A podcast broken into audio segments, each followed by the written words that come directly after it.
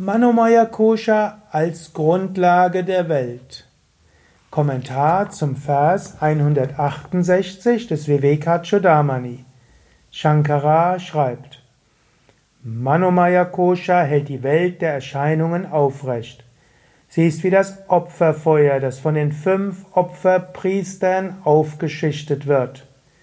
Genährt vom Brennholz, den vielen Wünschen und Neigungen und vom Herab Tropfen zerlassener Butter, den Sinnesobjekten, brennt und lodert sie hell auf. Hier bezieht sich Shankara auf etwas, was seine Zeitgenossen ständig wahrgenommen haben. Es gab die sogenannten Yajnas, Opferzeremonien. Da wurde in ein Feuer flüssiges Fett hineingegeben, sogenanntes Ghee, Gritta, flüssiges Fett.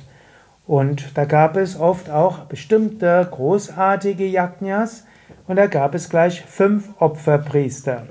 Also die sogenannten Hotribhi, also fünf, Panchabhi, also fünf Opferpriester.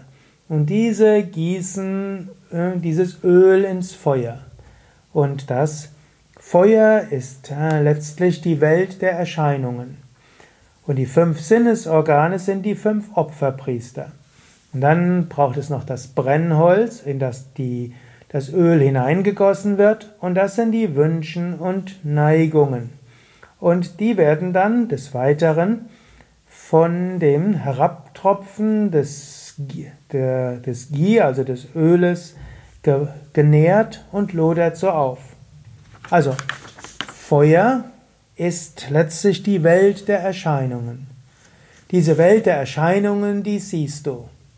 Und damit die Welt der Erscheinungen aufrechtgehalten werden, brauchst du fünf Opferpriester. Sehen, hören, riechen, schmecken, fühlen. Und dann wird dort hineingegeben, letztlich die, gibt es die Wünsche und die Neigungen.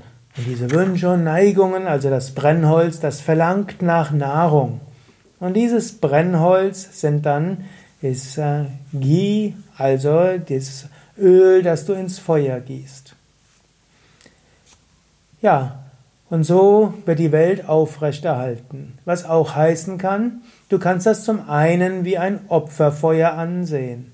Du kannst dir bewusst machen, ich bin das unsterbliche Selbst und ich nehme diese Welt wahr.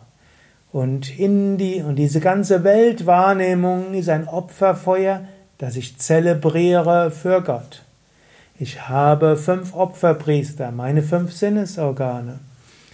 Und ich habe ein Feuer, das sind alle möglichen Wünsche. Und in dieses Feuer gebe ich dann die Sinnesobjekte in Form letztlich der des Öls. Und dann leuchtet das Ganze auf. Und so kannst du dir das Ganze anschauen. Du hörst auf, dich so mit zu identifizieren. Und du kannst so auch Sinnesvergnügungen Gott darbringen.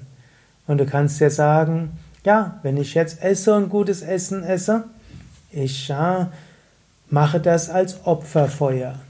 Oder wenn ich mir jetzt schöne Kleidung anziehe, ich mache auch das als Opferfeuer. Wenn ich meinen Partner, meine Partnerin umarme und wir zusammen uns gegenseitig Vergnügen schenken, auch das mache ich als Opferfeuer. Aber ich bin das unsterbliche Selbst. Diese Welt ist wie ein großes Feuer. Und dieses Feuer gebe ich das eine oder andere hinein.